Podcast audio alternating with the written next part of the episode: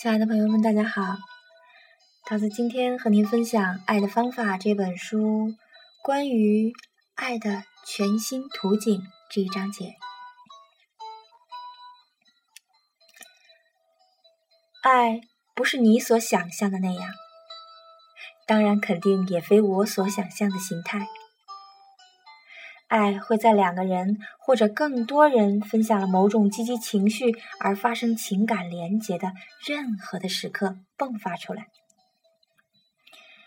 爱需要我们在每个清晨、午后、日落的时候，不断的去精心的培育，把爱视为积极性的共鸣，会推动我们更多的去寻求一个拥抱。或是在早餐时刻彼此分享某个激动人心或略带傻气的想法，或者是影像，我们会多多的用这些小动作去播种下更多爱的种子，去滋养我们的身心，让我们彼此的关系更加的牢固。除此之外呢，爱是臣服于条件的。如果你没有安全感，或者没有时间与条件真正的与他人产生情感的连接，精妙的积极性共鸣就不会产生了。那除去这些障碍，还有一些更加隐蔽的因素，也会将你和爱隔绝开来。这就是你对“爱”这个词本身的反应。尽管你可能已经对积极性共鸣这个概念着迷了，但若真的付诸于实践，你也许还是会犹豫，能不能将那样的感觉称之为爱呢？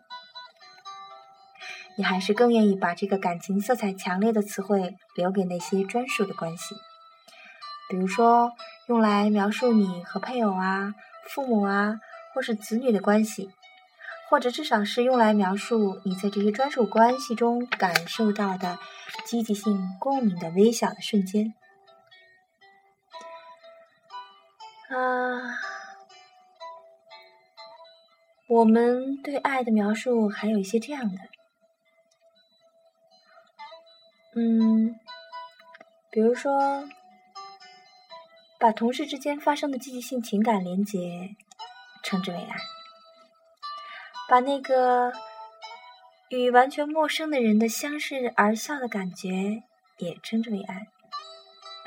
甚至有时用“爱”这个词来描述诸如此类的情感的连结，会让我们感觉到一些尴尬，无法释怀。我们宁愿不要用“爱”去定义那些情感，或者是我们更愿意说相处融洽，或者是很喜欢有彼此相伴啊。可是这些非专属的情感，很多的时候，我们也称之为爱。真的是这样。其实，有关爱及其艺术的科学发现，为你提供了全新的视野，由此你可以重新看待自己生活的世界以及自身的健康、幸福和智慧。以新的视角去看世界，你会看到没有看过的风景。与同事和陌生人之间再普通不过的日常交往，现在都闪耀着光芒，可以为你为他人激发情感连结，助你们成长。祝你们健康！有生以来的第一次，你会看到爱在整个社交网络中能够产生何其强大的连锁反应。它可以帮助每个感知到积极性共鸣的人去不断的成长，而这些人也会接触他人，让他人得以提升。这些新的视角甚至会改变你对亲朋好友间亲密关系的看法。现在你已经能够注意到擦肩而过的、产生积极性共鸣的爱了。你也深深的知道该如何更多、更好的去建立情感连接，去爱你真实的人。那么，当人们越来越多的需要面对地理空间上的转换，以及由此产生的与家人、朋友的距离，将爱与长期关系区分开来，那就显得更为重要了。在短暂的瞬间，爱上更多的人。会给予孤独者新的希望。愿你能够真的知晓，愿你需要升级，去感知对爱的定义。笔者在这章最后一段里是这样说的：“他说：“我并不担心使用‘爱’这个字眼所面临的阻力，毕竟字词的选择不是问题的关键。重要的是你在积极性共鸣发生的时候，能够一眼将其认出，而且能够发现产生此类共鸣的无数机会。由此，随着不断的练习与积累，你能够主动的去寻找积极性的共鸣。”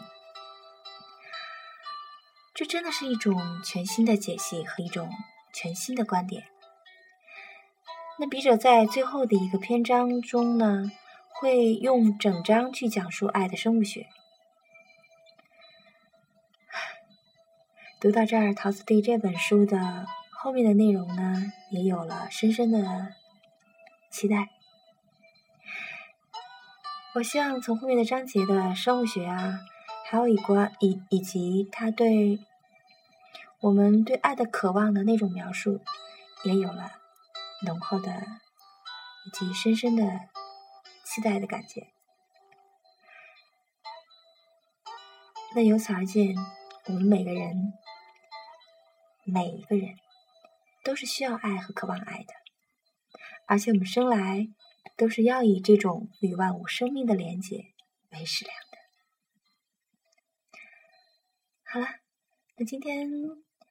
桃子就和大家分享到这儿，后面的时间我们再一起来慢慢的看书，慢慢的分享这种书本给我们带来的感受。好了，朋友们，今天就到这儿，晚安。